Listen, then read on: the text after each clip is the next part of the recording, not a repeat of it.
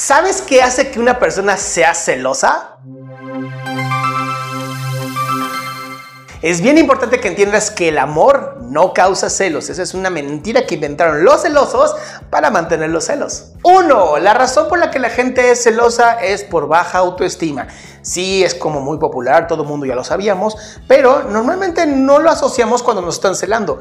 Las personas con baja autoestima es porque esto es lo que quieren ser esto es lo que son y esta distancia entre lo que son y lo que quieren ser es muy grande. Por lo tanto, muchas veces pueden verte a ti como alguien que está aquí en donde ellos quieren estar y ellos están acá y por lo tanto te van a celar y querer controlar. La segunda causa es la dependencia emocional. Tiene mucho que ver con la autoestima.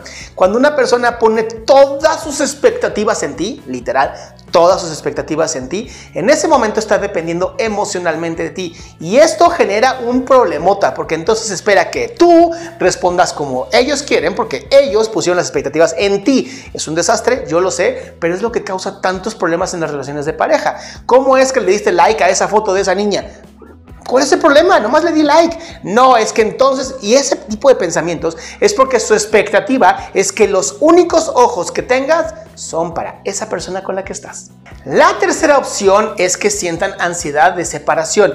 Esto ocurre porque cuando eran pequeñas o pequeños, seguramente la figura importante, mamá o papá, no estaba tan cercana como ellos o ellas querían. Sí, no tiene nada que ver con los padres, tiene que ver con la expectativa que yo tenía de mis progenitores. Ahora, si esto yo lo llevo a nuestras parejas, yo tengo expectativas contigo de cómo deberías de estar. Cuando te separas de mí, cuando a lo mejor te fijas más en la televisión que en mí, o cuando te fijas más en lo que el Insta o el TikTok o lo que sea está haciendo, automáticamente creo que no me estás prestando atención y eso genera ansiedad en mí. Recuerda que la ansiedad son estas expectativas al futuro en donde como no tenemos control, nos da esta sensación de que nos podemos morir.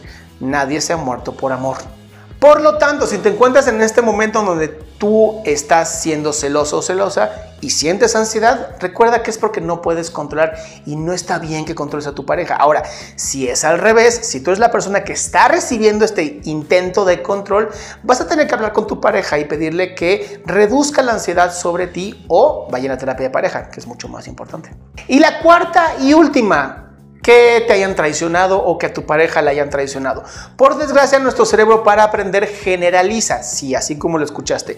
Por eso dicen que todos los hombres son iguales, aunque sí es cierto. Pero cuando tú generalizas y crees que todos los hombres te van a traicionar, Normalmente vas a buscar a uno que lo haga y por eso tus celos, aunque son reales, te van a terminar lastimando porque tú buscaste a esa persona. Ahora, digamos que tienes una pareja bien bonita, bien buena, a la que ni siquiera tendrías que celar, pero sientes esta generalización.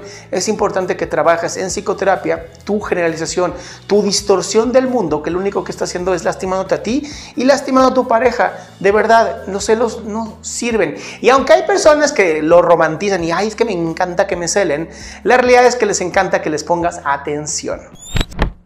Yo soy Adrián Salama, te invito a mi página adriansalama.com en donde puedes encontrar un montón de información gratuita para apoyarte a ti en tu salud mental y emocional.